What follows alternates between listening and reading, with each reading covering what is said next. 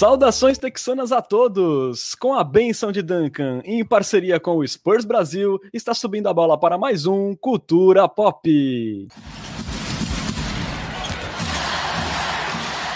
Sejam bem-vindos ao episódio 37 do seu podcast em português sobre o San Antonio Spurs. Hoje com um bate-papo sobre o núcleo jovem do Alvinegro, iremos aí analisar e ranquear quem são hoje os novinhos com maior valor de troca na franquia texana. O meu nome é Renan Bellini, falando diretamente de Santos e São Paulo. Estão comigo nessa, formando um Big Three, paulista texano e vacinadíssimo. Meus amigos Bruno Pongas e Lucas Pastore. Buenas noites, Bruno. O que, que doeu mais? A picada da vacina ou os post-ups do Rudy Gay na última temporada? Puta, já começou daquele jeito. Cara, Vou te falar que o, o, o Pesca vai poder confirmar que ele também foi, ele também foi vacinado hoje. É, para mim, pelo menos, a picada não doeu. Então eu diria que os post-ups de Rudy Gay com certeza foram mais ofensivos. Bo boa noite, boa tarde, bom dia a todos da nossa querida nação popista. Aí, ah, estimado Renan Bellini e imunizado Lucas Pastore. Boa. Boa noite, Lucas. E para você aí, o que, que dói mais? A picada da vacina ou o Trey Lyles com confiança? Olá, Renan. Olá, Bruno. Olá para a nossa amaciada nação popista. É um prazer tocá-los novamente. É... Realmente a picada da, da, vacina não doeu nada, né? Mas aí você está perguntando para mim, né? Então, para mim, o Trey Lyles com confiança dói mais, mas em compensação, o Trey Lyles com confiança ele não causa nada ao trem, né? Ele é um, uma, uma coisa nula. E a vacina, diferentemente, ela é útil. Então, tem essas duas interpretações aí para sua pergunta, para você ver o quanto ela foi rica. Certíssimo, muito bom, Lucas Pastore. Eu ainda não tomei, se Deus quiser, acho que semana que vem estarei imunizado como meus colegas e seguimos aí, vacinas salvam vidas. E Inclusive antes... não estamos imunizados, né? Já que a gente já começa o podcast com a fake news que Tim Duncan abençoou, não vamos emendar fake news não, vamos tentar manter a credibilidade com nossos assinantes, por favor. Exatamente, Exato, continue usando máscaras e distanciamento social, se possível. Exatamente, especialmente até a segunda dose, né? Pelo menos, é, que é importantíssimo, e mesmo depois da segunda dose, continuar tomando as medidas de proteção. E antes da gente começar aqui o nosso papo, né, a gente lembra sempre que você pode apoiar o Cultura Pop e virar aí um Coyote Premium. E se você tem o Amazon Prime, né, sai de graça, essa é a melhor coisa que tem. É só entrar aí no nosso canal da Twitch, escolher lá a assinatura Prime, que você vai ganhar acesso a benefícios exclusivos sem nenhum custo adicional aí na sua assinatura. Em caso de dúvida, é só procurar a gente no inbox. Não perca aí essa oportunidade. E a gente aqui vai iniciar a nossa discussão né, sobre os jovens pela ordem de minutagem deles na última temporada. É, aí depois a gente chega num ranking aqui consensual é, de quem são os maiores ativos do Spurs nesse momento, né? Lembrando que vamos falar de sete jogadores, né? De sete novinhos desse núcleo jovem.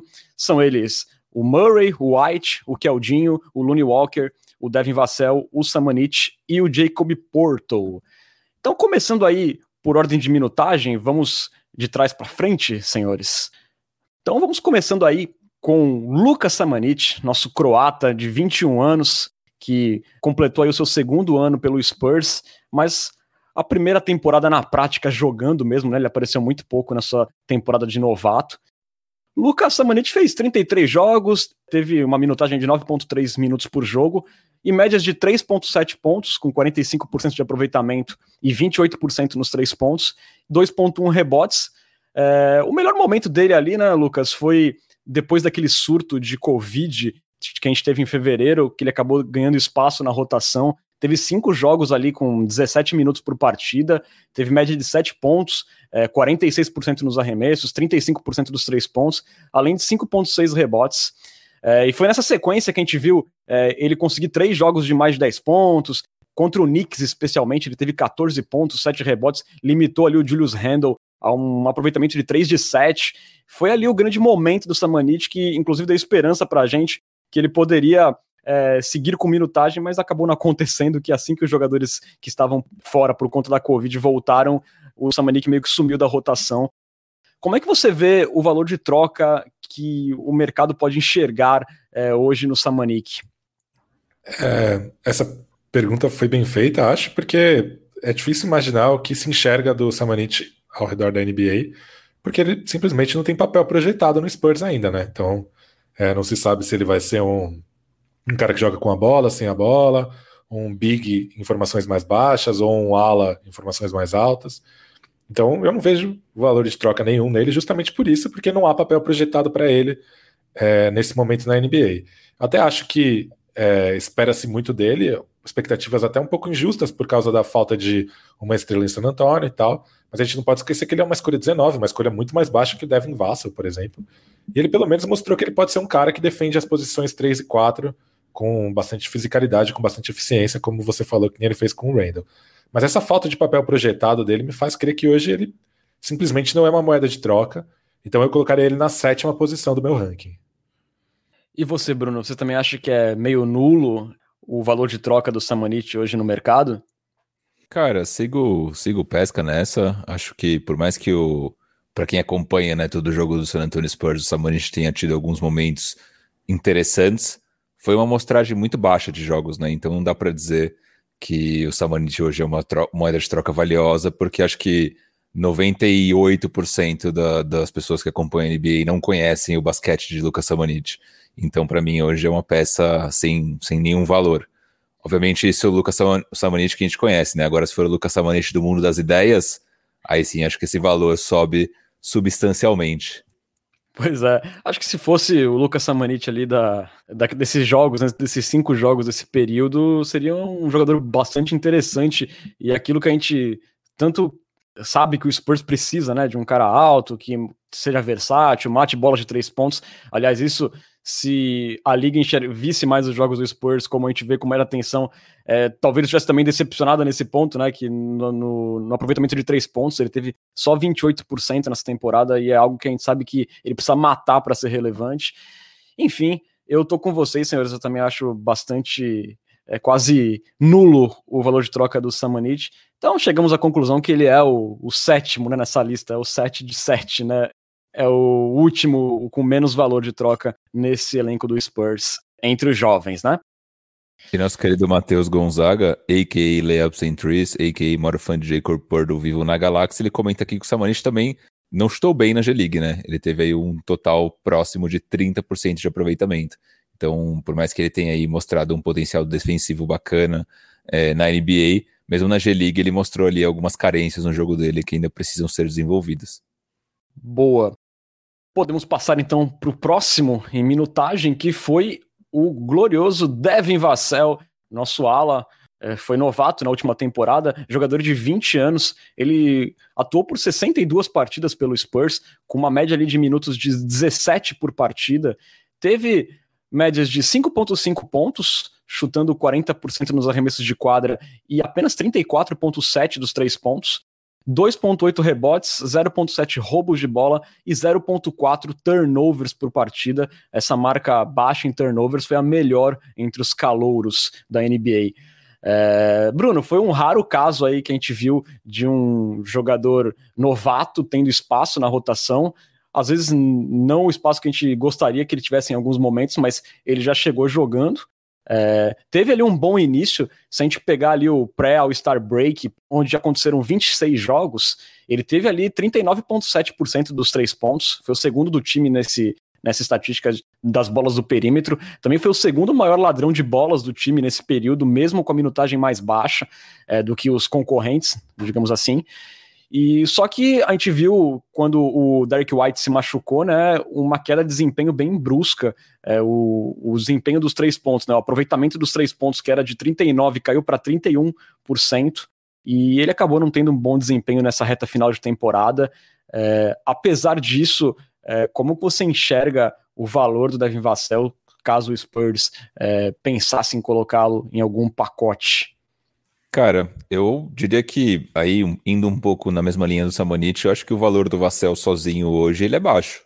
Né? Ele é um jogador que ele mostrou ali um upside legal, defensivamente é, parece ser muito bom, tem um potencial na bola de três, mesmo que, como você falou, né, ali no final talvez ele tenha dado umas capengadas, né, umas tijoladas na bola de três, mas é um cara que ele é conhecido, né, ele veio conhecido por ser um bom chutador e acho que ele mostrou flashes disso na temporada, mas eu acho que o valor dele sozinho é baixo, porque é um cara que mostrou pouco ainda, né? Eu acho que ele poderia ser um ativo interessante, eventualmente numa troca por um grande jogador e envolvendo outras peças do elenco. Então, sei lá, vamos supor que. Exemplo, tá?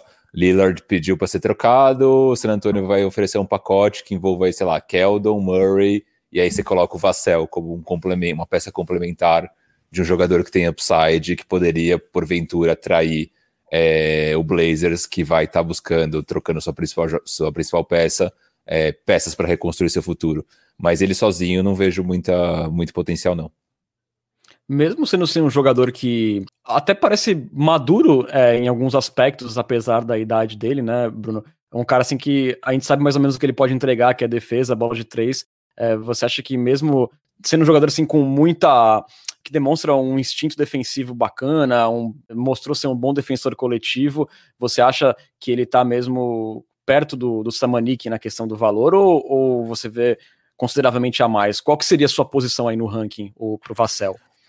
Para mim, o Vassell é o quinto, né? É, o Samanik ficou em sétimo, o Vassell é o quinto. Depois a gente chega aí em quem é a sexta peça. E, cara, eu acho que. Eu fico pensando, né? Beleza, vamos supor que Vassell esteja na pista para negócio. O que, que, a gente vai conseguir em troca pelo Vassell? Uma pique, sei lá, 15, 16, né? Ou, ou se a gente fala de algum jogador.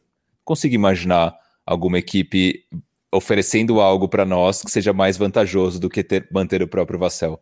Né? Então, acho que mais nesse sentido. Eu acho que hoje ele tem mais valor que o Samanit, justamente pelo que ele mostrou na temporada, mas acho que ele acabou mostrando muito pouco ainda, né? Por ter jogado pouco, por ter tido ali uma, uma, uma segunda metade de temporada meio ruim. Então, para mim, hoje é uma peça que tem pouco valor, sinceramente. Boa. E, e para você, Lucas, como é que você enxerga o valor do nosso querido Devin Vassell? Acho que está claramente à frente do Samanit pelo simples fato de já ser um jogador de NBA, né? Já provou isso. E também por ter um, um claro papel, né? É, um, um ala 3D, que, como o Bruno falou, mostrou flashes, que pode ser competente nas duas coisas, tanto defensivamente quanto é, na bola de três, mas ao mesmo tempo é, ainda não mostrou nada além disso, né? E, e o papel dele também tem uma questão de que acho que times mais competitivos que precisam de um 3D têm opções é, mais experientes, mais rodadas, vencedores, né? Caras que estarão disponíveis na agência livre. E franquias que precisam de projetos precisam de jogadores com um teto maior, né? Então eu acho que essa essa questão do Devin Vassell ser um 3D em desenvolvimento, às vésperas de um draft muito profundo, né, que várias outras opções de jogadores do tipo vão estar disponíveis, com vários jogadores do tipo disponíveis na agência livre, é, eu acho que isso derruba bastante o valor dele. É, concordo com o Bruno que ele sozinho não vale muita coisa. Acho que ele seria uma peça complementar para times que talvez tenham um pouco mais de ambição, como é, Portland, Filadélfia. Mas eu coloquei na minha lista até abaixo, eu coloquei ele na sexta posição, justamente por essa combinação difícil de ser um 3D que ainda está em desenvolvimento, ainda talvez não seja 100% confiável, ainda não tem o corpo forte bastante para ser versátil defensivamente, né, poder marcar jogadores da posição 3 e 4, então eu coloquei ele na sexta posição na minha lista. Boa. É, eu vejo assim com otimismo assim o, o desenvolvimento do Vassell até fisicamente mesmo para conseguir marcar várias posições, posições mais altas, né? Porque ele tem uma altura interessante. Eu acho um cara bastante interessante na parte de rebotes e eu também vejo com algum otimismo uma melhora dele ofensiva. Ele deu alguns flashes jogando bem de costas para cesta. É, também ali em, em alguns momentos que ele sai do drible e arremessa um mid-range, eu acho que ele pode render por causa que ele tem uma envergadura alta, normalmente os marcadores dele não conseguem contestar os chutes dele, né? Inclusive, ele teve um aproveitamento de três pontos melhor em arremessos contestados do que livres, né? Isso é até curioso. Ele teve 44% de aproveitamento em bolas de três pontos quando estava melhor marcado, né? E, e, uma tecla que eu bato assim desde a temporada regular, né? A minha teoria é que quando o Vassell tem mais volume, ele se torna um chutador ainda melhor, né? Então, assim, quando a gente olha para partidas que ele chutou quatro ou mais bolas de três pontos, ele teve um aproveitamento de 39%. Foi um cara que, quando teve volume, teve jogos muito bons chutando dos três pontos. Então eu acho assim que ele vai ser um, um 3D bem decente, com algum upside aí ofensivo. Eu acho ele um cara bem interessante, porém eu concordo também com muitos pontos que os senhores colocaram, e eu também coloco ele na posição número 5 desse ranking, assim como o Bruno. É, falando agora do próximo garoto Looney Walker, nosso shooter guard, 22 anos, terceira temporada em San Antonio, a segunda, assim, de fato na rotação, né? O Looney atuou por 60 jogos nessa temporada, é titular na maior parte dela ali, teve uma minutagem de 25,4 minutos por partida, muito pelo fato também das ausências do Derrick White por causa de lesão. E nesse ano ele teve 11,2 pontos por partida, ali com aproveitamento de 42% e 35,5% nas bolas de 3 pontos, 1,7 assistências, 1,1 turnovers. Looney teve cinco jogos acima dos 20 pontos, teve um jogo de 31 pontos nessa temporada, teve outros 12 acima dos 15, é, 19 jogos chutando acima de 50%, mas ao mesmo tempo foram 14 jogos com 5 pontos ou menos. E na partida do play-in, que está bem mais fresca na nossa memória, ele chutou 2 de 8, ou seja, foi um jogador que o Spurs não pôde contar. É, Lucas, o Lune é aquele cara que a gente sempre vê ele com um pacote atlético, tem arremesso para ser um cara que parece ter um teto bem legal, só que essa inconstância que acompanha ele acaba parece que sempre derrubando o valor dele e faz algumas pessoas já meio que acharem que ele não vai alcançar mais aquele status de estrela mesmo.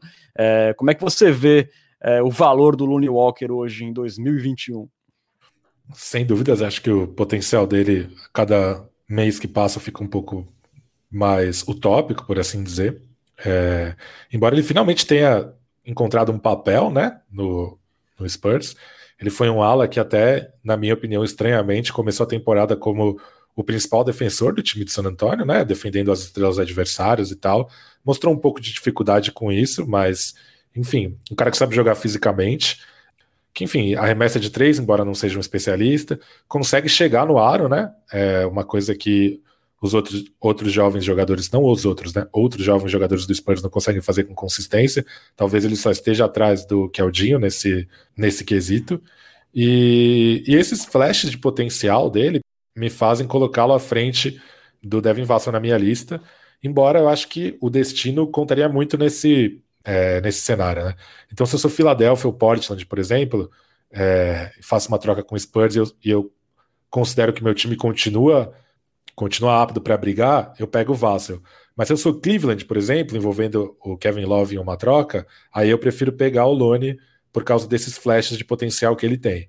Então, é, por isso, por causa desses flashes de potencial, e porque eu acho que o 3D é um jogador que é meio que produzido industrialmente nos Estados Unidos, né? É, eu coloco o Lone na frente do Vassell na minha lista. Lucas, deixa eu jogar uma outra pergunta para tu. É, você falou que ele achou um papel no Spurs, é, né, principalmente na reta mais final da temporada, né? Mesmo como um finalizador, um chutador, muitas vezes. Mas você não acha que se ele tivesse tido a bola mais como um ball handler, mais protagonista, para gastar a bola na segunda unidade e pudesse de repente tentar ser uma espécie de Jordan Clarkson no Spurs, você não acha que é, seria um caminho para aumentar esse valor do Looney Walker? É, na verdade não foi nem ele que achou um, um papel, né? O Spurs deu um papel para ele depois de duas temporadas meio que de ostracismo, né? Eu acho que poderia ser legal, sim. É, embora os números da que o nosso querido Leopão mostrou lá na série que ele fez para o Spurs Brasil com análise estatística do, dos jogadores mostram que ele é muito ruim comandando pick and roll, né? É, mas talvez isso também tenha a ver com isso que você falou do Vasco, né? Da, da baixa quantidade de volume. E talvez fazendo isso com mais consistência ajudasse ele a ter uma consistência maior também. É, realmente, esse papel de, de defensor não, não o caiu bem, embora o papel de finalizador ele exerceu com certa, certa qualidade, principalmente no começo da temporada, acho, né? Antes do Derek White voltar, antes do Lamarcus Aldridge sair, ali eu acho que foram os melhores momentos dele. E, e, você, Bruno, como é que você enxerga hoje é, o valor do Lune? Você acha que se o Spurs fosse trocar hoje, é, ia estar tá vendendo ele muito em baixa? É, eu, eu, fiz a minha lista não necessariamente olhando para hoje, tá? Se eu fosse colocar especificamente para hoje, talvez eu colocasse o Lune à frente do Vassell, mas eu fiz isso olhando talvez mais para um, um médio prazo, então sei lá, meio da próxima temporada, alguma coisa do tipo. Então acabei colocando o Lune sexta, na sexta posição. Antes de dar a minha opinião, até puxando aqui dois comentários, né? Teve o Matheus Gonzaga comentando que é, o Lonnie Walker criando arremesso é outro que existe no mundo das ideias, né? Que nem o Lucas Samaniti. Isso é verdade, isso é um ponto que a gente sempre fala, né? Que o Looney ele é um dos caras que ele é capaz de é, meu, fazer dois, três dribles e arrancar uma cesta. Eu acho que no mundo das ideias, de fato, acho que ele tem essa, teria essa habilidade para fazer isso, mas na prática ele não consegue. Né? Então acho que é, é, é, bom falar sobre isso, né? E ele também comenta que o Looney foi extremamente ineficiente criando do drible, indo um pouco ao encontro disso que a gente está falando. E depois o Paulo Lyra, ele comenta que em geral ele acha que nesse momento o Looney tem mais valor na, de troca também, o que eu concordo. O que, eu, o que me faz colocar o Vassell à frente do Looney? Eu acho que o Vassell hoje ele tem um biotipo é, mais adequado à NBA atual. Então ele é um cara que, na teoria, né, no mundo das ideias, de novo, é, porque desses jovens jogadores é, é, meio que impossível você não falar de algo que não seja no mundo das ideias, né? Mas no mundo das ideias, o Vassell ele é um cara que ele consegue defender muito bem, consegue ser um defensor disruptivo, consegue roubar bola, consegue puxar contra-ataque através dessa defesa, cortando linhas de passe assim por diante, e ele consegue derrubar bolas de três. Então ele é o protótipo perfeito para a NBA atual. Eventualmente, dependendo do jogo, ele poderia ser um cara também que vai de defender múltiplas posições. Uma outra vantagem. O Looney, ele tem o prod de ser um cara que ele é aquele micro-ondas, né, como eles chamam lá nos Estados Unidos, então é um cara que ele consegue, é, quando ele pega fogo é difícil é, parar ele, de certa forma, né, ele tem ali uma habilidade até é, como playmaker, né? Ele não é um cara que, que se tem a bola na mão ele não vai saber fazer nada, ele vai só chutar, vai ser tipo um, um, um buraco negro, alguma coisa do tipo. Então ele tem uma certa habilidade nesse sentido. É, mas também se você olha para a defesa, não é um cara que ele é, é um grande defensor. Não entendi o, o, Pop usando ele como defensor primário de grandes estrelas durante a temporada, foi algo que é, não fazia sentido nenhum. Por muitos, por muitos jogos ele teve ali as piores estatísticas defensivas do Spurs muito porque ele estava defendendo os melhores jogadores adversários. É, e um pouco do que o Pesca falava, né? A cada, a cada dia que passa, o potencial do Lune ele cai um pouco mais. E eu sinto que eu, eu já tenho um pouco mais de dificuldade de enxergar esse potencial que a gente enxergava uma temporada, por exemplo. Óbvio que pode ser que ele venha a ser um DeJounte Murray é, dessa temporada, né? Teve um salto muito grande de uma temporada para outra, mas vendo o Lune, vendo os apagões que ele geralmente tem, é meio improvável a gente pensar. E quando a gente pega o Vassell, tendo todo esse contexto de corpo pronto para NBA, protótipo do jogo atual, acho que acaba fazendo muito mais sentido na minha cabeça que ele seja uma peça mais valorosa. E o Vassell, calouro, né? É, o, o Lune ainda tem isso contra ele, digamos, nessa disputa, né? Que ele tá aí na sua terceira temporada. É um dos caras que a gente falou muito aqui que talvez fosse o único jovem que a gente esperava ter evoluído um pouquinho mais é, nesse período dele em San Antônio. É, mas realmente essa parte da irregularidade segue perseguindo ele. É, eu ainda sou bastante otimista, assim, vai, bastante não, mas eu ainda tenho otimismo é, do Lune dar um salto como o DeJounte Murray deu, porque ele tem muitos atributos assim físicos, é, é um cara muito atlético. Eu acho que também o Pop tentou colocar ele é, na marcação de estrelas, de repente apostando é, nesse atleticismo do Lune. Talvez seja a única explicação que eu consigo pensar para essa opção do Pop. Mas, mas assim, eu, eu vejo pelo lado ofensivo que ele, que ele ainda pode render, mas eu não sei como que a liga enxerga isso, né? Porque o Lune já está aí é, já duas temporadas, é, teve só alguns brilhos isolados. Eu não sei se de repente o receio das outras franquias é, de ver o Lune se transformar apenas em mais um peladeiro é, é, é, maior nesse momento, né? E então, assim, por isso eu coloco o Devin Vassell ainda à frente dele também, indo ao encontro aí dos pontos que o Bruno colocou sobre o biotipo perfeito aí para a NBA de hoje. E aí, até, o Renan, só para complementar, emendando ali também em potencial de troca, hoje eu enxergo o Lune como uma peça complementar também. Eu não imagino a gente conseguindo ali grandes coisas com ele sozinho. Tipo, ah, eu te ofereço aí o Lune e você me dá X coisa. Achou bem improvável, né? Talvez num pacote por algo maior poderia ser uma peça interessante. É, inclusive acho que a gente poderia até fazer mau negócio de repente de trocar o Lune nesse momento, sabe? Eu acho que ainda dá para tirar um pouco mais dele para ele tentar se valorizar um pouquinho mais. É, eu, apesar daquelas estatísticas que o, que o Leopão trouxe, eu gostaria de ter uma insistência dele mais como um ball handler, como eu tanto bati na tecla durante a temporada sobre ele ser colocado mais na segunda unidade, conduzindo a bola e sendo o principal cara, como eu falei, né, num papel parecido com o do Jordan Clarkson. Eu queria ver como que ele sairia nesse papel por mais tempo, né? Porque a gente teve alguns lampejos, né? Aqueles jogos que o DeRozan estava fora nessa temporada, ele fez 25 pontos contra o Minnesota, 24 contra o Thunder. Então, assim, eu acho que a gente deveria dar um tempinho a mais para ver se o Lune consegue dar um passo a mais na sua evolução e se valorizar um pouco mais, porque hoje eu acho que o Spurs estaria vendendo ele em baixa. É, então, o Lune também assim como na lista do Pongas, seria o meu sexto nessa lista aí de sete jogadores, sete jovens jogadores do Spurs. Passando agora para Jacob Porto, nosso pivôzão, 25 anos, nosso poeta, que está aí no seu quinto ano de NBA, o terceiro dele no San Antonio Spurs. É, nessa temporada, ele atuou por 69 jogos, né? Perdeu ali apenas três partidas, tendo uma minutagem de 26,7 minutos, bastante beneficiado também com a saída do Lamarcus Aldridge, que acabou combinando na titularidade do Jacob Porto. É, na temporada ele teve 8,6 pontos, 7,9 rebotes e 1,8 tocos por partida.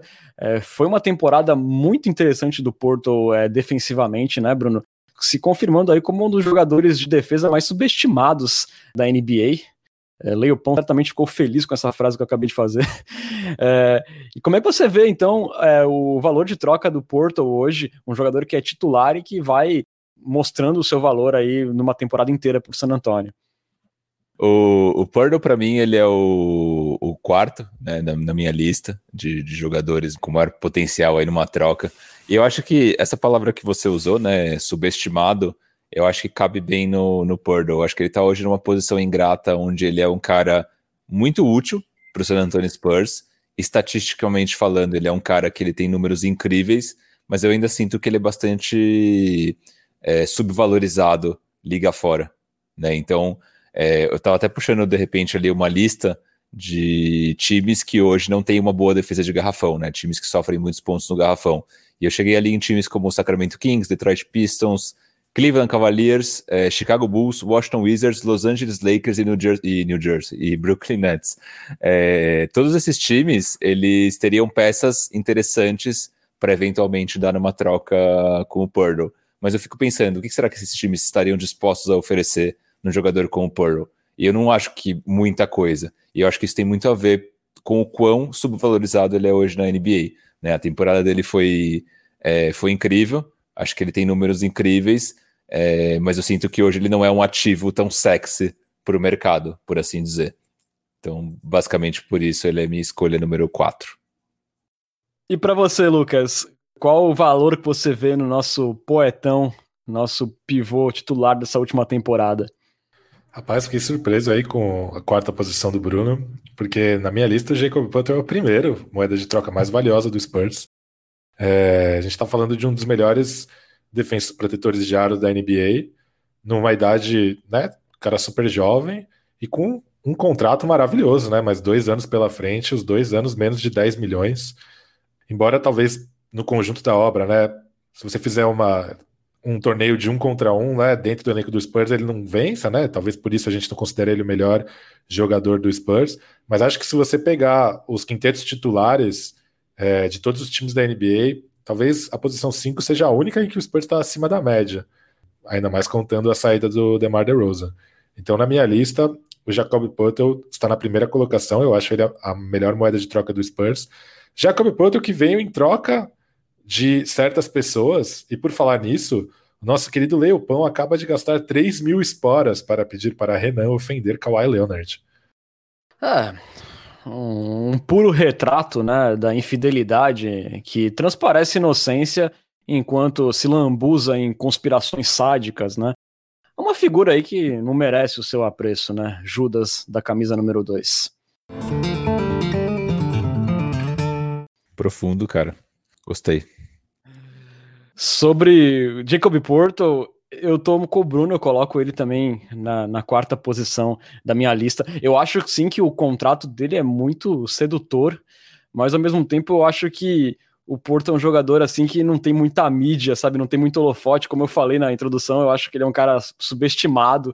Eu não acho que teriam é, equipes olhando ele assim com tanto valor, mesmo com esse contrato. É, então eu coloco ele ainda aí na quarta colocação, mas sem dúvidas foi um jogador que se valorizou bastante pelos números que ele colocou em San Antonio. Eu, eu, também concordo com tudo que o Pesca falou, né? Questão de contrato super valioso e tudo mais. O valor mesmo que ele tem dentro de quadra pra gente, acho que é tudo isso incrível. É, mas aí eu tava tentando fazer alguns exercícios justamente de potenciais de troca que esses times poderiam dar peças pra gente e não consegui chegar em algo muito assertivo, né? Você vai no Lakers, é, você acha que o Lakers toparia, por exemplo, dar Kuzma e uma pique de primeiro round pelo poeta? Eu acho improvável, pra ser sincero. E pra gente, será que seria valioso? Talvez não. E você vai no Nets, será que o Nets toparia dar um Joe Harris pelo Jacob Pearl? Possivelmente não. Pra gente seria interessante? Talvez seria meio elas por elas. Então, por mais que o Pearl seja esse seja tenha um contrato sexy, tenha um, estatísticas sexys, eu não acho que ele é um jogador sexy para a liga como um todo. Mas a gente pode até discutir sobre isso, não sei o que vocês pensam. Mais olhando para um cenário prático de, de potencial de troca. É, vai, por exemplo, pensando em times que podem fazer trocas, né? A gente falou Filadélfia e Portland, esses times não teriam interesse em pivôs, acho, porque tem ali o Embiid e o Nurkic, respectivamente. Mas, por exemplo, se a gente pensar em, por exemplo, Cleveland achando que pode dar um passo à frente, e aí trocando Kevin Love, talvez não renovando com Allen. Pô, acho que eles adorariam ter o Potel. Golden State Warriors, acho que adoraria ter o Potel, apesar deles terem ficado para a história como time do Small Ball o time deles que entrou para a história tinha muitos minutos do Andrew Bogut. Enfim, depois precisaria pensar melhor. Não, mas, não, mas, eu concordo, Pesca, mas o, o, o, ponto é, tipo, seria incrível, mas a que preço, né? O que, que esses times estariam dispostos a, a dar para ter o Purdle? Será que seria atrativo para a gente o suficiente? Por isso que meu ponto é mais, tipo, essa subvalorização, que é mais uma sensação, na verdade, tá? Eu não sei se na prática isso se reflete ou não, mas é uma sensação que eu tenho. Até porque a gente também teria que ver o que, que a gente ia colocar no lugar dele, né? dependendo do que viesse na troca. É sim, mas talvez a conclusão para isso seja que o Spurs não tem grandes moedas de troca, não que o Poto não é uma grande moeda de troca. Sim, sim. Eu, eu, entendo, mas eu ainda acho que, por exemplo, no Golden State da vida não daria peças suficientemente interessantes pra gente, a ponto de vista de viabilizar uma troca que fosse ganha-ganha. Mas, de novo, percepção, né? Não dá para afirmar porque esse cenário não aconteceu. É, eu tô mais com o Bruno nessa também. Então vamos partir para o próximo jogador, e ele é o nosso queridíssimo Keldinho Johnson, jogador de 21 anos, completou seu segundo ano pelo Spurs, mas o primeiro, assim, de fato, né, na rotação. O primeiro ano ele só atuou basicamente na bolha, onde ele foi muito bem e acabou ali cavando sua posição nesse time para a última temporada. Ele fez 69 jogos pelo Spurs, com uma minutagem de 28,5 por partida, e teve médias de 12,8 pontos, ali com 48% de aproveitamento nos arremessos de quadra e 33% nos três pontos, seis rebotes, 1.8 assistências e uma média de 1.1 turnover por partida. Lucas, é, um número que me chama muita atenção do Keldinho, que chegam a ser é, relevantes aqui, os números do Keldon, essas médias do Keldon, elas são levemente melhores que as de Kawhi Leonard, o Judas, no seu segundo ano no Spurs quando ele teve ali 11.9 pontos, 6 rebotes, 1.6 assistências, 1.1 turnover, bem parecido, ele só foi melhor na questão dos roubos de bola, né, que ele teve 1.7 roubos. Mas foi uma segunda temporada do Judas que ele já tinha completado uma primeira com bastante jogos, diferente do Keldon, que de fato entrou na rotação nessa temporada. Então, assim, é, é bem animador, né? E se a gente olha ainda os holofotes que ele tá tendo nesse momento na seleção americana, foi uma ótima jogada do Pop, jogando bem pela seleção americana. Esses números aí pode ser que animem aí o mercado da NBA, hein? Sim, ainda mais em um contrato de novato, né? É... A questão para mim é a seguinte: o grande, o grande atrativo do Keldon Johnson é a finalização, finalização, ponto. É, ele consegue, como nosso amado Leopold mostrou lá no Spurs Brasil, ele finaliza cinco bolas dentro da área restrita por jogo, o que é um número absurdamente alto em uma NBA cujas defesas são cada vez mais especializadas em tirar arremessos da área restrita e do perímetro. É, se ele tivesse um arremesso de três pontos pelo menos confiável, ele com certeza seria a primeira, estaria na primeira colocação na minha lista. O que me deixa com o pé atrás é que valor tem um jogador que é, não chuta de, de três, pelo menos não de maneira confiável, embora não tenha sido exatamente péssimo, né? mas o, o aproveitamento dele, vou pegar aqui certinho, está longe de ser um aproveitamento de um arremessador confiável. Foram 33,1%. 33, 33,1%. É, e eu não sei, não sei exatamente qual valor teria esse jogador no mercado, né?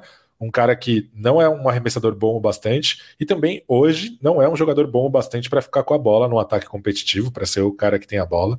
É, ele, enfim, se aproveitou bastante de assistências do DeRozan, de um ataque um pouco mais é, democrático depois dessa temporada, mas acho que o chute vai ser a chave para que ele é, desenvolva todo o potencial que ele tem.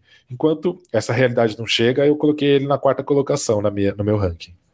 Pois é. Apesar, Lucas, que se a gente olha para a porcentagem dos três pontos, o Derek White, por exemplo, chutou 34,5. Não foi muito diferente do Keldon Johnson, né?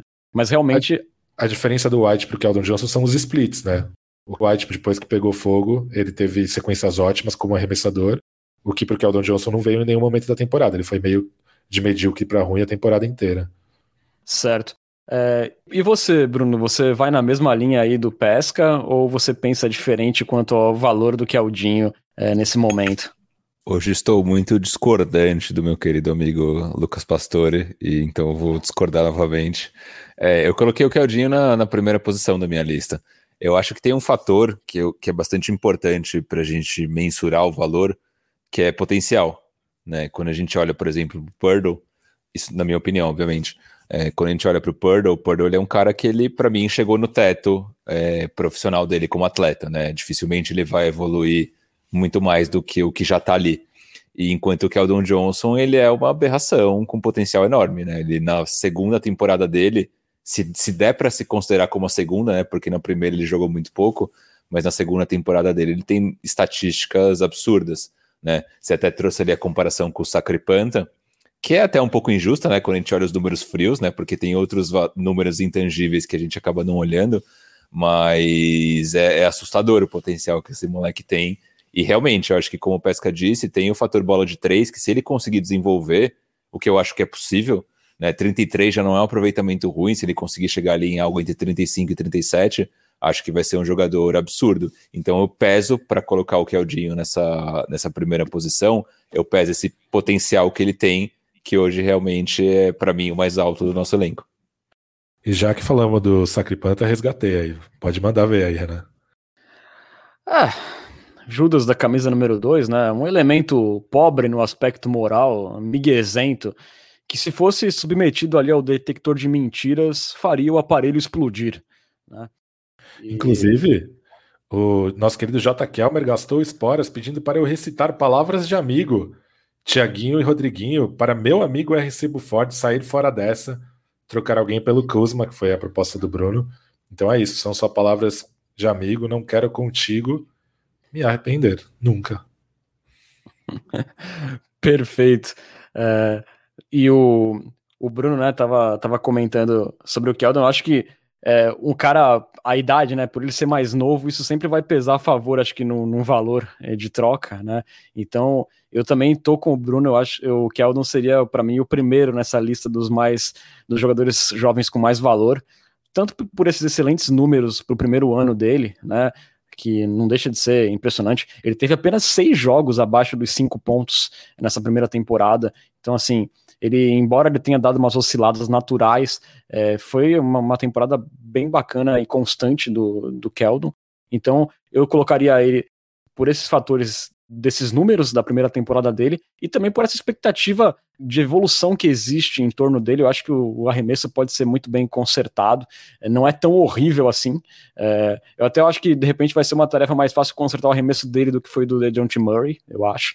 É, a gente vê ele até na seleção americana chutando algumas bolas. Achei, como eu falei anteriormente, achei muito interessante essa sacada do Pop de levar ele para Tóquio, porque ele vai ficar mais nos holofotes ainda.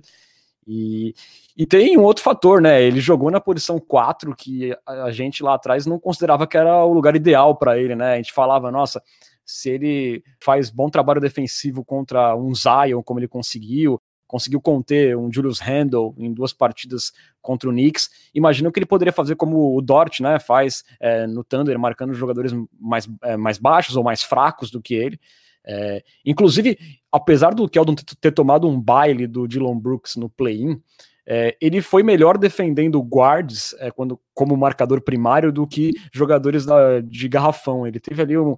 Ele limitou a 45% os adversários armadores, né? De backcourt, quando ele foi o defensor primário. Né?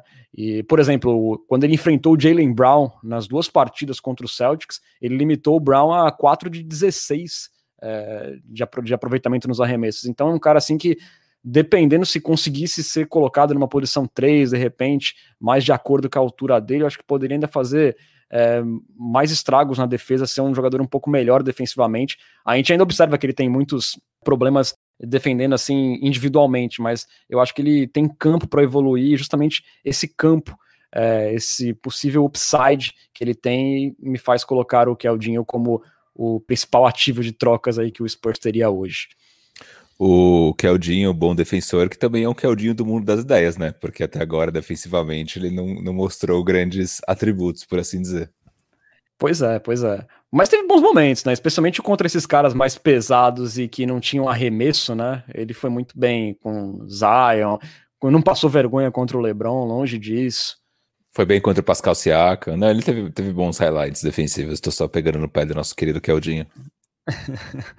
Perfeito. Bom, senhores, vamos agora indo para os dois últimos dessa lista, começando por Derek White, 26 anos, quarto ano aí no Spurs, mas três temporadas de fato na rotação, né? Um jogador que sofreu com muitos problemas de lesão nessa temporada, de novo, né? Teve apenas 36 jogos nesse ano, é, com minutagem de 29,6 por partida. Terminou aí com 15,4 pontos, com aproveitamento aí de 41% nos arremessos e 34,5% nos três pontos. Três rebotes, três assistências, um toco por partida, que é a melhor marca entre guards na NBA. Uma média idêntica à de Ban Adebayo, Jonas Valanciunas e John Collins. E também 0,7 roubos por partida. É... Bruno, antes dele se machucar ali, né, já no final de abril, nesse mês de abril ele vinha com uma média de 18.1 pontos por partida, chutando 36% dos três pontos. E ele tinha ali o melhor net rating do Spurs disparado assim nesse mês. Ele teve mais 10.1 contra 5.8 do Keldon, que foi o segundo. Então é um jogador que vinha muito bem, é, uma das melhores versões do Derek White, parecida com o que a gente viu também na bolha, quando ele chegou a ter 19 pontos de média. E acabou vindo a lesão, é, que acaba pesando um pouco no valor dele também. Eu acredito que você pensa assim. 100%. Eu, eu acho até que esses 36% que você citou, eles são meio enganosos, né? Porque o White estava chutando num volume absurdo, tá, né? Ele estava sendo ali meio que nosso, na falta de chutadores, ele era o nosso Stephen Curry, né? Então ele tipo, meio que estava pegando e chutando. Eu acho que num ambiente mais controlado, com mais espaçamento de quadra, talvez esse aproveitamento tivesse liberando os 40%. É... Cara, para mim, o, o Derrick acho que é um dos meus jogadores favoritos do Spurs, né? Eu acho que eu coloquei ele na terceira posição por dois fatores: lesões, que é o que você comentou agora, e potencial, né? Ele já é um cara que, se não me engano, tá com 27, então não tem ali, meu, 23, 24 anos ainda, mais começo de carreira, por mais que ele seja um jogador que tem poucos anos de NBA, ele é um cara que não é necessariamente super novo. Acho que aí se a gente pensa né, em, em valor de troca olhando para o mercado, acho que ele poderia adicionar muito para times que buscam ali bola de três, talvez um playmaker secundário e defesa, né? Lembrando que o, o White é um ótimo defensor. Acho até que ele é um defensor subestimado, né? Quando falam do Spurs, não. A, a, tem gente até que, olha, pô, fala do Keldon e tudo mais, pelas ferramentas físicas e acaba esquecendo do White, mas para mim o White é um defensor é, brilhante, né? Acho que não, não chega no nível do Murray, mas muito bom. Então, acho que assim, se a gente fosse explorar cenários de troca com, com o White, indo para o mercado, teria opções bem interessantes, né? Hoje você tem você ter esse pacote, né, que tem bola de três, defesa e playmaking, é muito raro num único jogador. Então acho que ele poderia ser uma troca bem valiosa por conta desse, desse pacote completo que ele tem. O White é um cara assim que parece não ser espetacular em nada, mas ele parece ser bom em quase tudo, né? É um jogador assim muito regular. É, o Bruno citou da parte da defesa, né? Ele também foi o, o sexto da NBA em charges, né? Naquelas cavadinhas. É, e se a gente for pegar só os números dentro do Spurs, mesmo ele jogando metade dos jogos, é, ele teve quase que o dobro do segundo colocado em cavadas, que foi o Patty Mills. Ele teve 14 contra 6 do Pat Mills. Só para complementar rapidinho, o, o White ele me lembra em muitos momentos o, o Ginobili. Né, ele é aquele cara que quando você bate o olho nele, você não dá nada por ele, né? Você não fala, pô, esse cara não é um puta defensor, esse cara não joga muito. E na prática, ele é um cara que ele realmente é, tem todos esses atributos. Obviamente não chega aos pés da genialidade do Manu, mas eu acho que nessa questão de você bater o olho pro cara e falar, não, esse cara aí não, não tem nem, nem pinta de jogador direito. E o cara joga demais. E um cara muito inteligente, né? Eu não sei vocês, mas é, quando a bola tá na mão do White, eu acho que é o jogador que me deixa mais tranquilo quando tá com ela. Claro, tirando o DeMar DeRozan, que foi nosso principal jogador na última temporada, mas dentre os jovens é o cara que eu mais confio, assim, para ser uma, um alicerce se realmente o DeMar DeRozan sair, né? E, e para você, Lucas, como é que você vê esse valor de troca é, do Derek White, que aparentemente é um jogador que seria útil e seria querido em qualquer time aí da NBA? É exatamente por isso que eu coloquei ele lá em cima, né? É, eu acho que o, o Derek White é literalmente o, o, único jogador do Spurs que se encaixa em absolutamente qualquer time da NBA, até nos contenders. É, eu acho que é possível montar um time campeão da NBA com o Derek White jogando 30 minutos por jogo nos playoffs. É, o que me impediu de colocá-lo na primeira posição foi os problemas com lesão e o contrato dele, que é um contrato que sem dúvida nenhuma tem valores, né? Então ainda tem mais quatro anos pela frente, um contrato de valores progressivos. Na próxima temporada, 15,6 milhões. E lá em 2024 2025, 19 milhões. Vai saber como o Derek White vai estar na temporada 2024-2025, com todos esses problemas físicos que ele tem. Então, essas são as coisas que me fazem, me fizeram derrubá-la para a segunda colocação. Certo. Apesar que também hoje a gente tá numa era aí que o Danny Green tem salários grandes, já, não, já bem longe do, do seu auge e tal. Eu não acho o, o, salário do White tão, tão pesado. Talvez o tempo, sim, diante dessa bandeira vermelha das lesões, mas acho que mais focado mesmo na lesão. É, a minha posição do Derek White também, é, eu coloquei ele na terceira colocação, justamente por causa dessa bandeira vermelha das lesões e também vou junto com o Bruno na questão dele não demonstrar ter assim um teto tão mais alto para evoluir muito mais alguma coisa. Eu acho que ele pode chegar aí próximo dos 40% de aproveitamento dos três pontos e parar por aí já é um jogador excelente para a NBA, eu acho. Então acho que essa falta assim de, de chance dele evoluir faz eu colocar ele na terceira colocação, justamente atrás do DeJounte Murray, que completou 24 anos, fez o quinto ano aí na NBA, mas de fato foram apenas três temporadas na rotação, né? Primeiro porque na primeira temporada dele ele jogou muito pouco e ele teve no meio do caminho uma lesão aí de ligamento que tirou de uma temporada inteira. Então é o quinto ano do Murray, mas de fato jogando foi o terceiro ano, esse último, né? O Murray atuou por 67 partidas, minutagem aí de 31.9 por partida, 15.7 pontos por jogo, foi o segundo cestinha do Spurs, com 43.3% de aproveitamento, 7.1 rebotes, 5.4 assistências, 1.5 roubos de bola por partida. É, Lucas, foi talvez não, foi com certeza o cara que mais evoluiu de uma temporada para outra. Ele teve um salto ofensivo que eu acho que é, nem nos nossos sonhos mais emocionados a gente imaginou que seria tão rápido assim, na questão de cuidar bem da bola. A gente viu ele. É, ano passado ele tinha uma média aí de 2.10 assistências para cada turnovers. Nessa temporada subiu para 3.10 assistência para cada turnovers. Fora a finalização próxima à sexta, foram 18 jogos de mais de 20 pontos, tinham sido apenas 4 na última temporada. Foi um cara que foi regular e eu acho que foi é, ali, né, junto ali com Jacob Porto, o segundo jogador mais importante do Spurs, se a gente considerar também as lesões do Dark White que afastaram ele por muito tempo. Como é que você vê o valor do DeJounte Murray? Sim, é um jogador que evoluiu bastante, que não voltou a apresentar problemas físicos, o que é muito importante para um jogador que voltou de uma lesão grave, né? É, em algum momento da carreira. É um defensor de elite, né? O que na NBA moderna é muito importante. Mas para mim tem algumas questões que é a seguinte, né? É, o Dejante Murray, ele é um armador clássico, assim, né? Talvez um armador que esteja uns 10, 15 anos atrasados, porque é aquele jogador que defende, que cuida bem da bola, que cujo papel no ataque tem sido de um playmaker, mas é um cara que não chuta, né? É, então, ele é um jogador muito difícil de encaixar num time muito competitivo, né? Porque ele, pelo menos até agora, não mostrou que pode ser o principal jogador de um time competitivo e ele é muito difícil de ficar em quadra é, sem a bola pela dificuldade que ele tem no chute. Isso, é, somado com o contrato dele, que também não é dos melhores, ele, o Dejante Murray com esse contrato tem que ser o segundo ou terceiro maior salário de um contender e, e não acho que ele esteja nesse nível da, da carreira. Então, no fim das contas, por causa dessa dificuldade de encaixá-lo em algum papel, né? No fim das contas, o melhor papel do Murray na última temporada foi quando ele liderou a segunda unidade, fez a segunda unidade ter aqueles números históricos que ela vinha tendo na, na segunda temporada. Mas a gente há de convir, acho que esse seria o papel dele num time competitivo, né? Num Philadelphia, num Portland, num Golden State. Mas a gente há de convir que 18 milhões por temporada por um armador reserva é bastante dinheiro. Eu acho que isso desvaloriza um pouco as cotações dele, por isso eu coloco ele na terceira colocação. É, e para você, Bruno, como o Pesca falou, né, da, da, bola de três pontos, foi o grande problema dessa temporada, né? Em meio a essas evoluções que a gente citou. É, ele caiu em aproveitamento em relação à temporada passada, né?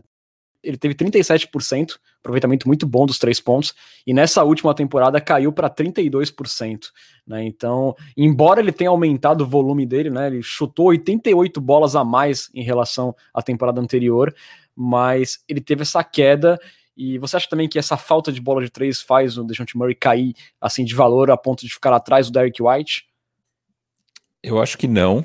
É, eu coloquei ele acima do White, coloquei ele em segundo na lista, justamente por ainda ser um jogador jovem, um jogador que demonstrou uma evolução gigantesca de uma temporada para outra. Então acho que tendo isso em vista, hoje eu acho que para a liga ele é um jogador mais valioso. Até queria falar um pouquinho, jogar uma pergunta para vocês sobre critério. Qual foi o critério de vocês na hora de montar a lista? Eu montei minha lista tentando pensar em como o mercado está enxergando esses jogadores e não como a gente enxerga o valor desses jogadores para o nosso elenco.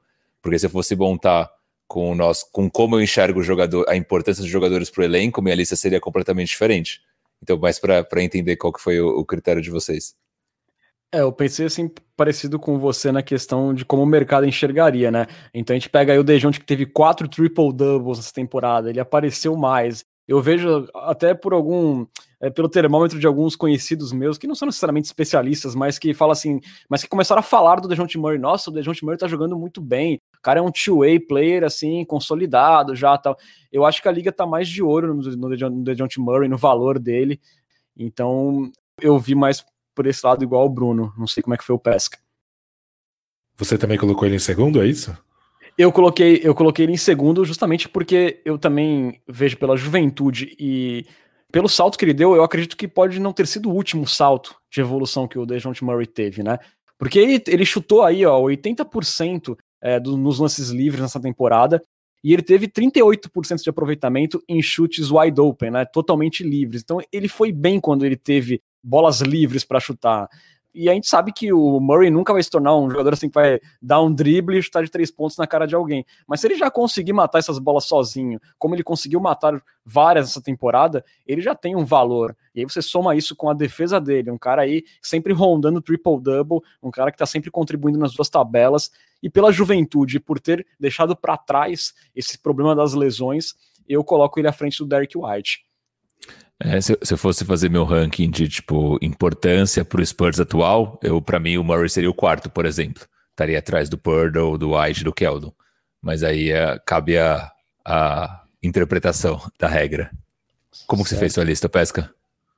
Eu fiz com papéis projetados em, em contenders. Para mim, quanto mais, é, mais maior encaixe um jogador tem num contender, mais valioso ele é. Por isso eu coloquei o Porter e o White mais para cima. Boa. Posso mandar o resultado final? Manda aí, manda aí como ficou o nosso ranking consensual aí é, dos jovens com mais valor de mercado.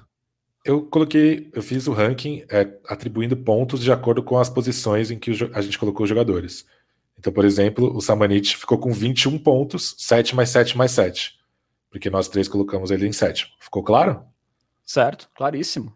Então ficamos assim: Samanit na sétima colocação com 21 pontos. Lonnie Walker na sexta com 17 pontos.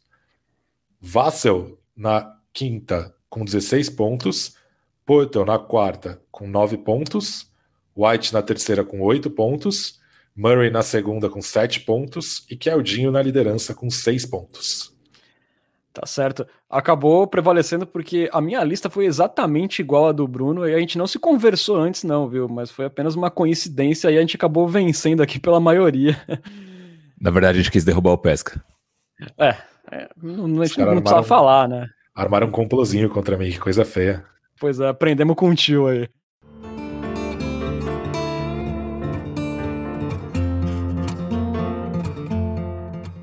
Agora, gente, trazendo algumas curtinhas uh, do draft que acontece na próxima quinta-feira, dia 29. Uh, Bruno, mais dois novinhos aí bem interessantes fizeram workout com o Spurs, né? É, a gente teve o Kai Jones, que já tinha sido entrevistado pelo Spurs, né? não tinha feito um workout oficialmente. Já falei um pouco sobre ele no episódio passado, então nem vou me alongar muito. Podem voltar aí uma casinha nos episódios do Cultura Pop mas é um big, né? Então é um cara que ele joga no garrafão, consegue espaçar quadra moderadamente, né? Tá num processo de desenvolvimento de arremesso ainda. É um cara jovem, né? Então ele começou a jogar basquete aos 15 anos, então ainda tá num processo grande de desenvolvimento e é um dos queridinhos aí da, da, da torcida do San Antonio, tanto no Brasil quanto na, mesmo nos Estados Unidos, né? Quando a gente vê ali os torcedores interagindo com os perfis gringos, bastante gente pedindo Kai Jones. E depois o Spurs fez um workout com o Alperen Şengün também, que é um turco, é, pivô, barra ala pivô, né, joga no, jogava no Besiktas da Turquia, e é um cara que ele dominou a Liga Turca ali com 18, 19 anos, né, ele foi MVP da última Liga Turca, que é uma das mais competitivas da Europa, talvez a segunda mais competitiva ali depois da Liga Espanhola. Então, um cara que tem um jogo de costas para cesta muito refinado, é, não tem ainda uma bola de três, né? Acho que, se não me engano, ele fez quatro, converteu quatro cestas na última temporada dele ali na Turquia. Embora você veja vídeos dele treinando, acho que tem um potencial de desenvolvimento aí. E acho que isso vai ser chave para ele ter minutagem desde o dia 1 na NBA. Né? Acho improvável, por mais que ele tenha um jogo de costas para cesta que seja melhor, na minha visão, pelo menos, do que muito jogador da NBA atual. Eu acho que se ele não desenvolver essa bola de três, acho difícil os times jogando a bola nele no post para trabalhar, né? Pelo menos ali nessa temporada de novato.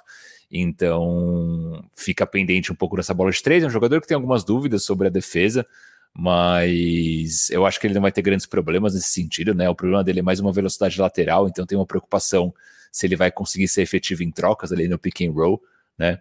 Mas um cara que teve esse nível de dominância no, na Europa, numa liga competitiva, é improvável que ele, que ele não consiga traduzir esse jogo para é, NBA. É o meu prospecto favorito, né? Quem eu gostaria que o Spurs draftasse na 12, se sobrar.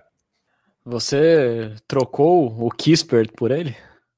Não, o Kispert eu gosto dele, só que não é o meu jogador. É, seria como uma quinta opção, né? Um cara que eu curto, mas é um sênior, tem pouco upside. É, é, mais um cara que. Acho que quem pegar ele vai se dar bem, pelo simples fato de ser um jogador pronto para NBA. Mas o meu favorito é o Xengão de longe. Boa. No pique, vamos seguindo aqui, que chegou a hora da nossa conexão com Tóquio. Está na hora da. A, E, I, Olimpop. Então é isso, amigos. Quem é o maior atleta olímpico de todos os tempos? O Zen Bolt? Michael Phelps? Agora há um novo favorito, que é o Don Johnson, que foi convocado pela seleção americana para o lugar do cortado Bradley Bill. Já com Keldinho marcando 15 pontos e coletando 3 rebotes, a seleção terminou o seu período de preparação, vencendo a Espanha por 83 a 76. Os Estados Unidos estreiam às 9 da manhã deste domingo contra a França, já na Olimpíada de Tóquio. Antes disso, às 5h20 da matina, tem Austrália de Perry Mills contra a Nigéria de Shimezi Meto. Que moral do nosso Shimezi Meto. Então tá aí já o nosso Olimpop até com agenda veio. Que maravilha. Eu errei? O que, que eu falei? Uma galera mandou aqui Perry Mills? O que, que eu falei? Não, é que o você falou que o Keldinho é o, ah, é o tá. principal. Aí o pessoal foi de Fiba Mills. E de fato, né? Fiba, é, que, é que o Fiba Mills tá em outro patamar, né? Para mim, ele é maior que Phelps e Bolt juntos. É que vocês não conhecem o Fiba Kelron Johnson das ideias. das ideias. As ideias eu sempre dá uma, uma eu sempre dá uma fermentada no negócio das ideias. É. Bom, gente, hoje de forma mais protocolar, mas a gente não pode perder esse momento, né? Até porque é o penúltimo. Vem aí o famigerado Minuto Forbes. Em 10 segundos do Minuto Forbes de hoje, ele teve dois DNPs nos últimos jogos, então não esteve em quadra por motivos técnicos, o nosso Forbão. 10 segundos, Forbes. Minuto Vamos... Forbes, não ouve. não ouve. Bom, senhores, agora sim vamos bater aquele papo gostoso com nossos assinantes. Está na hora da nossa queridíssima Coyote Talk. Coyote Talk. Vamos lá, gente. Teve aí uma pergunta do Matheus Gonzaga, nosso Leopão, perguntando se o Bucks ganha em seis hoje, né? Para quem não sabe, a gente está gravando o podcast na terça-feira, é, data daí do jogo 6 entre Bucks e Suns. Vocês acham que rola o Bucks finalizar o Suns hoje? Como diria Brandon Jennings, Bucks em seis. E aí, pesca? Como diria João Paulo, ex-atacante do São Paulo Sub-20, eu não sei o que aconteceu. Se aconteceu, eu não sei. Mas Justo. ele mureta. Tem um palpite pra hoje? Ele, é uma mureta vence, cara. Não, tem... não, não tenho a menor ideia. Lucas Pastore, a mureta humana. Se você tivesse que apostar a sua vida num resultado, o que, que você apostaria?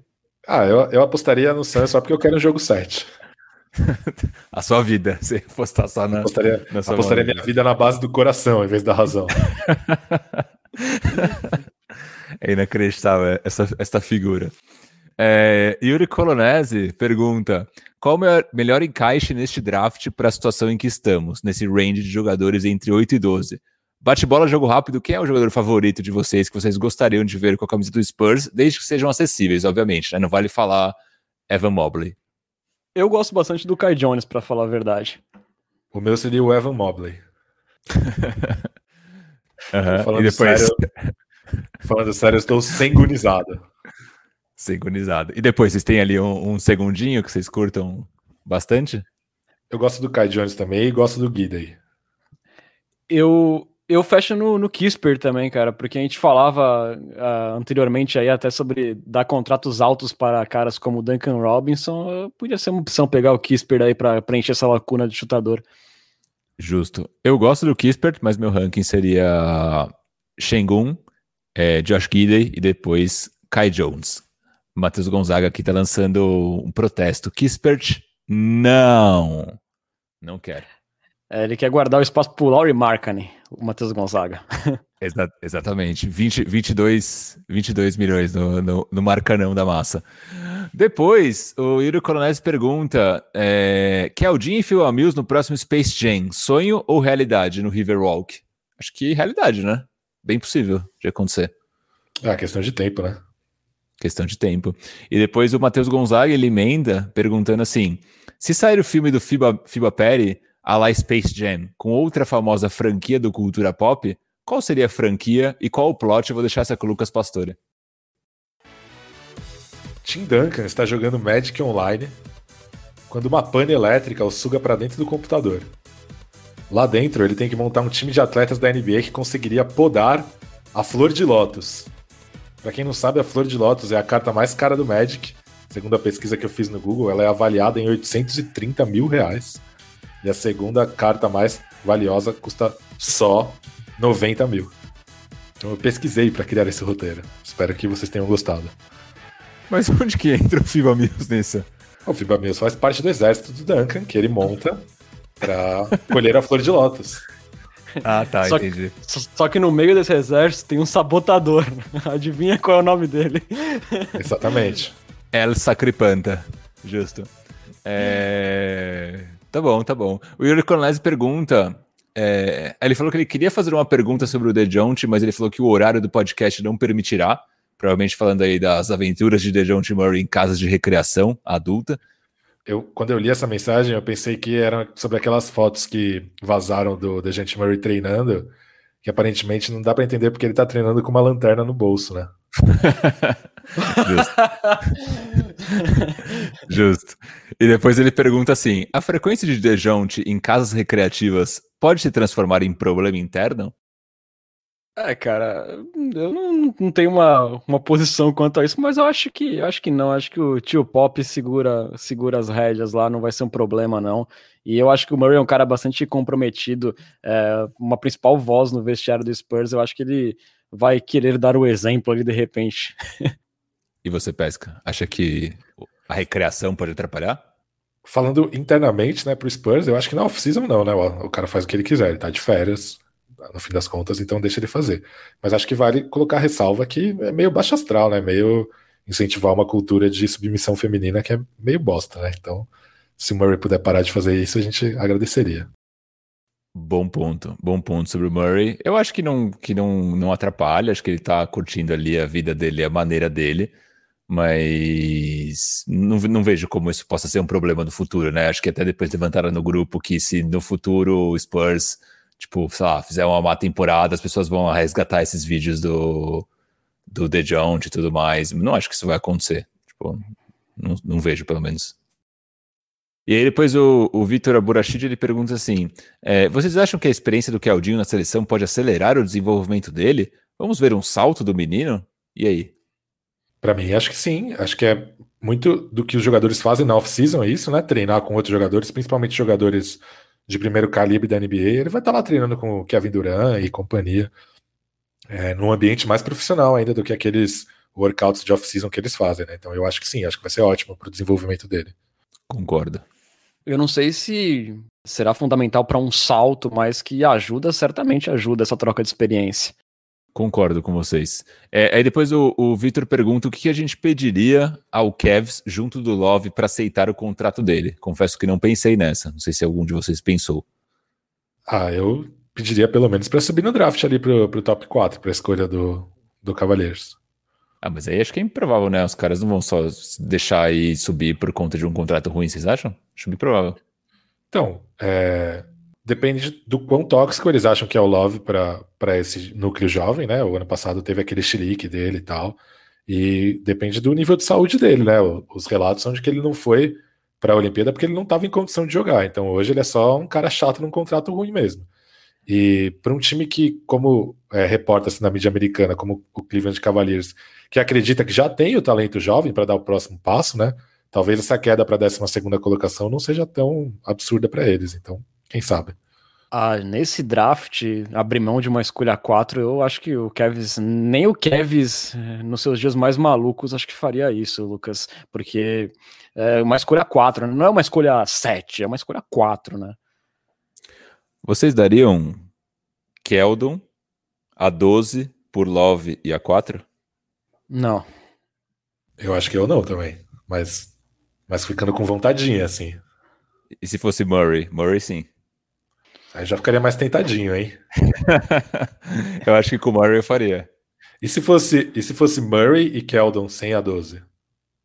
Puta, não, eu não faria. Não, eu, eu, eu colocaria a 12, é, de qualquer maneira, mas caramba, eu acho que o, é difícil é, perder o Murray assim, né? Como eu falei agora há pouco, eu acho que ele é uma, uma voz muito importante no vestiário, uma referência muito grande. Se fosse de repente um outro jovem, tipo. Se fosse, ó, se fosse o White, eu acho que eu, que eu topava, mas o Murray eu acho que não. Boa. Caio Retkovski pergunta assim: a última pergunta do dia. Qual o teto do rejunte, na opinião de vocês? É... Estaria eu sendo otimista demais pensando que ele possa se tornar algo próximo do que o Drew Holiday? Sim, você estaria. Achei otimista também. Não, não vejo um grande desenvolvimento a partir do que já aconteceu nessa temporada. Acho que ele pode desenvolver um chute ali na casa dos 35%, já estaria bom já para mim. Mas para mim não chega perto do Drew ainda. É, eu, como sou sempre o sonhador aqui, eu acho que pode chegar próximo de repente. Pra, próximo do nível, talvez, né? Mas é que é um jogador muito diferente, né? Um chutador muito bom, é, um, um, defensor mais posicional e menos versátil que o Murray e tal. Então, próximo do nível, talvez, mas acho que é um jogador bem diferente, assim. Principalmente Sim. ofensivamente. Apesar das capengadas do Drew Holiday, inclusive nos playoffs, né? Ofensivamente, né? A gente teve, tivemos vários jogos nesses últimos playoffs com ele jogando abaixo. Então, é, Defensivamente, eu acho que é, o Murray tem capacidade de se igualar. Ofensivamente, o Drew Holiday parece um cara mais completo, mas eu acredito que o Murray possa evoluir. Eu acho que ele pode melhorar esse chute de três pontos até acima dos 35%. O J. Cameron puxou aqui, né? Sexton no lugar da escolha 4, eu acho que rolaria, hein? Com mais algum jogador do Spurs. Mas aí eu já não faria. Para mim, o que interessa é a pique. O Sexton, acho que é um cara que o Spurs, né? Tipo, não daria não vejo ele fazendo a diferença no nosso time, por exemplo. Para Bruno Pongas, o movimento não é Sexton. O movimento não é Sexton, justo. E aí o Caio complementa aqui, né, só para fechar mesmo. Quais as expectativas de vocês se tratando de USA nas Olimpíadas? Ouro fácil ou Fiba Perry irá reinar em Tóquio? Os dois. é impressionante. O... Não, pô. Estados Unidos campeão. Estados Unidos campeão, invicto. Perry Mills MVP, que nem já foi em 2012. Foi exatamente isso que aconteceu. Eu acho que o ouro vem, só que eu acho que vão ter jogos disputados ali, né? Essa Olimpíada tá com times bem, bem interessantes, tem Eslovênia, a própria Austrália, eu acho que vai, a Espanha, né, como sempre, acho que Estados Unidos vence, mas vai ser, vão ter jogos legais aí pela frente. Eu faço as palavras do Bruno as minhas, eu acho que vai ser briga de cachorro grande, aí vão ter jogos bem legais, mas eu acho que no final das contas, Keldon Johnson vai conduzir os Estados Unidos ao ouro olímpico. Justo. Palpite para prata e bronze ou é, é ousar demais? É, não dá, eu não sei a chave, não sei se tem chave, então. É... Por, por, cima, é, a, a, chave depende, a chave depende da classificação, né? Mas, Sem olhar a chave, exemplo, vai. Eu, eu estaria Austrália, prata, Espanha, bronze, mas eu não sei se dá, se é viável. Se elas não se enfrentam numa semifinal obrigatória, por exemplo. Boa. Eu vou ser ousado. Estados Unidos, ouro, Austrália, prata, Eslovênia, bronze. Eu vou ser usado também no momento que Victor Abu Rashid chega aqui na nossa live para dar um oi lindos. Eu vou de Estados Unidos ouro, Eslovênia prata, porque eu estou muito empolgado com o menino Doncic e é, Austrália bronze com Ferry, Mills. Ferry Mills sendo nosso MVP do torneio. Boa. Bom, galera, você pode seguir o Cultura Pop nas redes sociais. Estamos no Twitter, no Facebook e no Instagram, no arroba Cultura Pop Pod. Mesmo endereço da Twitch, onde você pode assistir nossas gravações e também apoiar o Cultura Pop.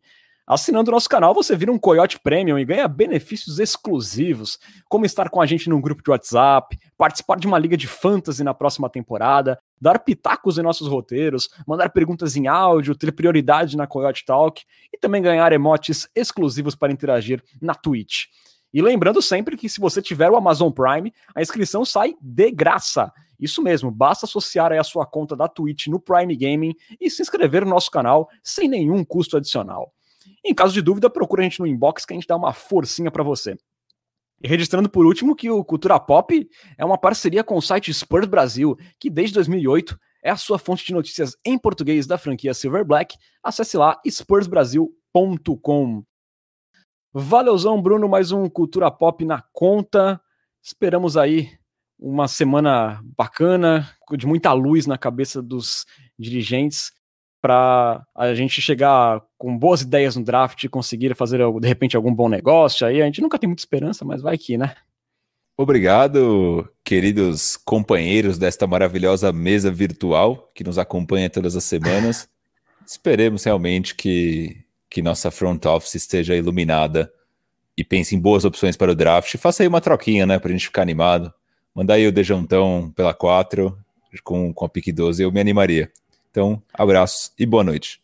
Beleza. Lembrando que tem mais um episódio ainda antes do draft para a gente repercutir aí os possíveis escolhas do Spurs. Valeuzão, Lucas. Muito obrigado por mais um Cultura Pop.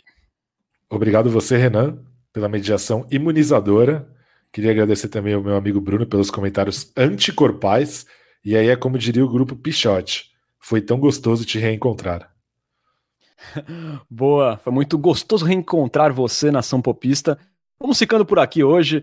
Você esteve na companhia de Renan Bellini, Bruno Pongas e Lucas Pastore. Voltamos na semana que vem com muito mais análises e resenhas sobre nosso queridíssimo Spursão. Muito obrigado pela audiência e até a próxima.